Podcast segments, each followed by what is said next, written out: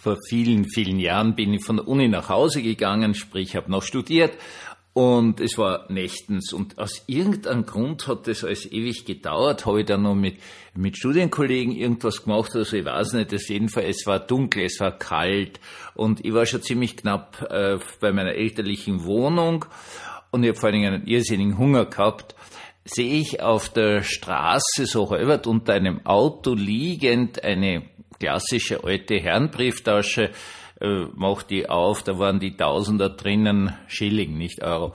Und äh, schon ausgefüllter Blankoscheck und die Scheckkarten und überhaupt alles, also alles, was man damals nicht in eine Tasche tun durfte und auch ein Ausweis und so weiter und so fort. Und ich habe so einen Hunger gehabt. Ich möchte das noch einmal erwähnen, dass ich wirklich einen Hunger gehabt habe. Weil man gedacht, was tust du jetzt, Hans? Gehst jetzt nach Haus und gehst morgen zur Polizei und gibst es ab oder, oder gehst doch gleich zur Polizei, was nämlich ein ganz schöner Hartschau war. Also, äh, wie lang ist man da gegangen? Ja, so knappe 15 Minuten. Also dann bin ich dorthin. Dann haben die mich natürlich warten lassen, weil ich keinen Mord gemeldet habe oder äh, mich gestellt habe oder so, also so Dinge abgeben. Und sie hatten auch irgendwas zu tun. Es war ziemlich laut dort, da ist irgendwer verhört worden und da ist ziemlich zugegangen. Und dann bin ich endlich drankommen und habe das abgegeben und bin dann nach Hause und habe endlich was gegessen. Herzlich willkommen zum Tagebuch eines Pfarrers von eurem Herrn Spiegel, eurem Pfarrer im Internet. Und es ist Samstag, das heißt auf gut Deutsch einen kurzen Blick auf die Predigt von morgen. Die Predigt von morgen hat einen ganz spannenden Predigttext aus dem sogenannten ersten Johannesbrief, zweites Kapitel. Wir werden das dann ganz kurz erzählen. Und äh, es geht jetzt um eine äh, Spannung, nämlich zwischen der Welt und dem Glauben. Was ist die Welt? Also ich erzähle Ihnen das deswegen, weil die Welt jetzt im Sinne des Johannes ist zum Beispiel ein Hunger haben. Also die Welt ist jetzt nichts Großes und so weiter und so fort, also so wahr und, und, und, und Leibfeindlichkeit und Sexualfeindlichkeit und bla bla bla ist es nicht, sondern es ist einfach das, was wir sind. Ja, also das ist ja so. Also zum Beispiel was finden und einen Hunger haben und sagen, bitte muss ich jetzt wirklich zur Polizei gehen.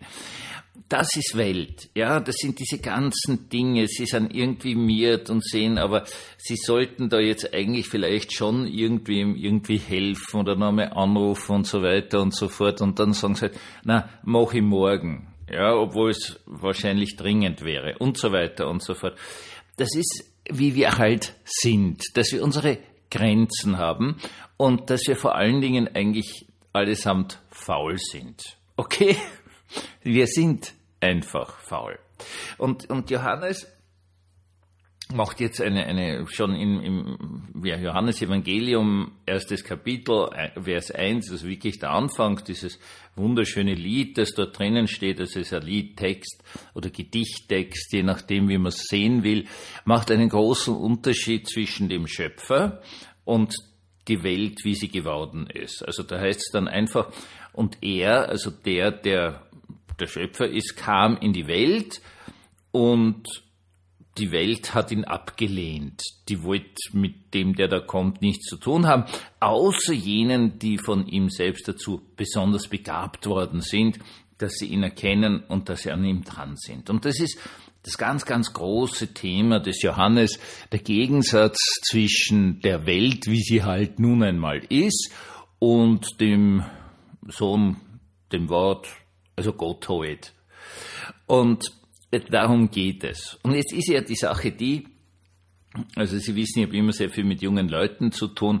Es war eine gewisse Zeit lang unglaublich schwierig, diesen jungen Leuten zu erklären, dass sie schon anständige Menschen sein sollen. Also wir hatten in Österreich den Herrn Kurz, einen äh, Maturanten, der sich irgendwie in der ÖVP für deutsche Zuhörer CDU hochgeschleimt hat mit irgendwelchen äh, furchtbaren Aktionen, Geilomobil und Schwarz macht geil hieß das damals und so weiter. Es war wirklich ganz furchtbar. Und, und dann so die Nachwuchshoffnung geworden ist, sogar in Deutschland ist der ja ganz, ganz hoch äh, gewertet worden. Das ist äh, der neue konservative junge Bur und so weiter und so fort. Es dann wirklich geschafft hat, Bundeskanzler zu werden. Und dann war es nimmer. Jetzt hat er sein Gerichtsverfahren vor sich. Also mal das erste, weil es gibt ganz, ganz viele Geschichten. Es war so jemand, der eigentlich keine Ahnung hatte, noch niemals eine wirkliche Arbeit gemacht hat, sondern äh, immer nur es perfekt geschafft hat, einnehmend zu sein und es damit bis an die Spitze eigentlich des Staates, also an die Nummer zwei zu schaffen nach dem Herrn Bundespräsidenten. Und äh, ja, und es ist alles zerbröselt und das hat man so klar gesehen. Und da gab es diese sogenannte türkise Familie und diese türkisen Familie, die auch allesamt so, so Nichtleister sind oder waren und plötzlich unglaubliche Macht hatten und, und, und ganz eigenartige Machtverhältnisse und man hat sich gegenseitig offenkundig Dinge zugeschoben. Denen passiert es jetzt auch. Der Herr Benko, Herzliche Grüße nach Hamburg. Meine lieben Deutschen, an dieser Stelle möchte ich sagen, wenn euch ein Österreicher was verkaufen will, dann steigt einfach nicht drauf ein. Ich meine, jetzt seien wir uns mal ganz ehrlich. Ihr müsstet doch vor einem gewissen Herrn Adolf schon die Erfahrung haben, dass euch ein Österreicher einfach einlegen kann. Ja? Und für lieben Hamburger, wenn euch jemand äh, bei euch auftaucht und sagt, er baut irrsinnig tolle Projekte und was weiß ich was, dann das ist ein Österreicher, steigt's nicht drauf ein, weil sonst passiert euch genau das, was mit dem Herrn Benko passiert ist, dass das alles natürlich eine Blase ist und als Österreicher wusste man das ja. Das gehört, dieser Herr hat ja da auch irgendwie so in das Umfeld kurz gehört. Äh, nix da, ja, großes Reden, nix da, tolle Versprechungen, sehr verführerisch. Und soweit ich das aus der Presse mitgekriegt habe, steht ihr jetzt da mit irgendwelchen verlassenen Baustellen, weil kein Geld da ist, das zu bauen und geht euch nicht so gut. Einfach nicht auf Österreicher hören. Natürlich ausgenommen euer Internetfahrer. Das ist natürlich die große Ausnahme.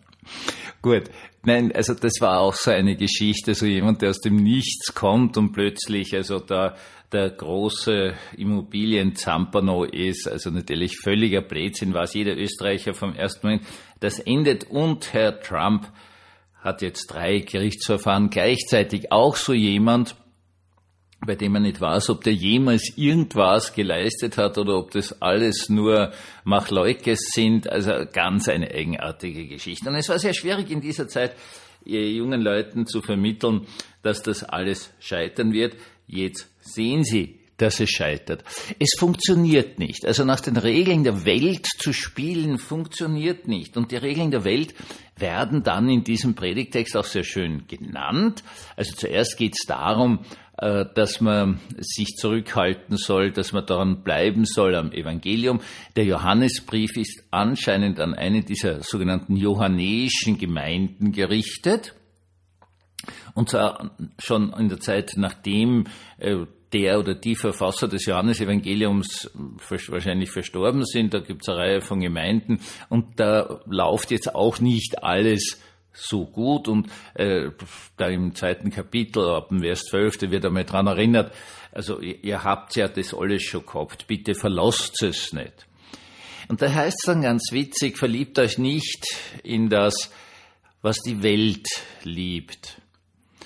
Denn entweder liebt man die Welt, und dann hat man aber einfach nicht mehr die Liebe des himmlischen Vaters. Denn alles, was in der Welt ist, das ist Begehren. Das ist das, was gut ausschaut. Das, was darum geht, dass man möglichst bewundert wird, dass man Geld hat in Wirklichkeit. Die Welt aber vergeht in ihrer Lust. Wer aber den Willen des Vaters im Himmel tut, der bleibt in Ewigkeit. Und das ist ja natürlich jetzt auch meine ganze Lebenserfahrung. Was habe ich schon alles miterlebt an Leuten, die großartig getan haben und die sich aufgeführt haben. Äh, äh, das alles ist innerhalb kürzester Zeit zerbröselt. Wer nur reich werden will, wer nur bewundert werden will, der tut Dinge ja nicht um dieser Dinge willen und hat auch in Wirklichkeit zu seinen Handlungen überhaupt keine Liebe, sondern es wird alles nur getan, damit halt eine Bewunderung da ist und all das zerbröselt immer, absolut immer. Und das, was wir reinen Herzens tun, das bleibt.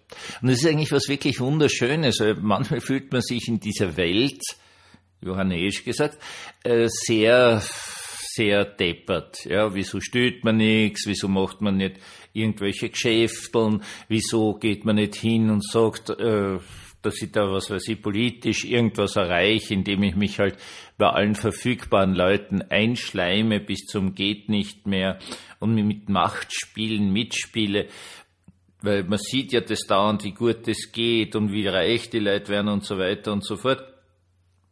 Äh, es hat keinen Sinn.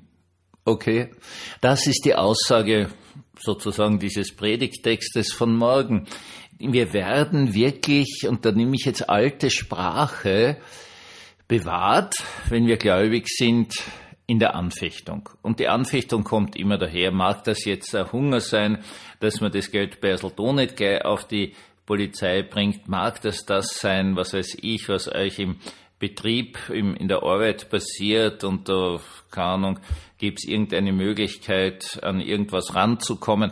Wäre es die generelle Art, bitte, sich einfach nur einzuschleimen bei anderen, um dann ein Gefühl der Freundschaft und der Wichtigkeit zu bekommen?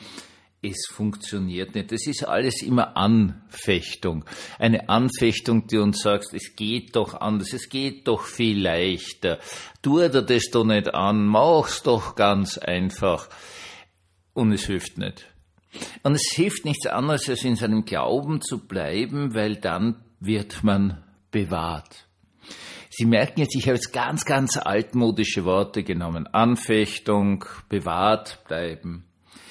Es ist für mich faszinierend, wie in meiner Lebensgeschichte die religiöse Sprache verstorben ist. Also wenn Sie sich irgendwelche auch, auch, auch kirchlichen Hervorbringungen so durchlesen, anschauen, anhören, dann merkt man ganz einfach, wie verzweifelt versucht wird, diese moderne, diese geschäftsmäßige Sprache zu nehmen.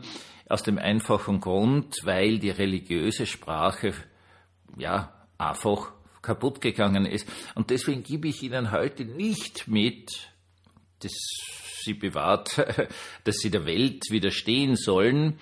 Das tun Sie eh quasi von Ihren ganzen E-Mails, sondern ich möchte Ihnen heute mitgeben zwei Begriffe.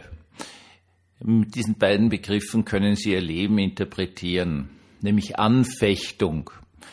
Anfechtung im Sinne von seine Moralität aufgeben, seine Lebensrichtung aufgeben, seine hohen und wichtigsten Werte aufgeben, auf der einen Seite und auf der anderen Seite Bewahrung. Ich finde dieses Wort so unglaublich schön. Bewahrt bleiben. Bewahrt bleiben, egal was passiert, ist einfach etwas Wunderbares.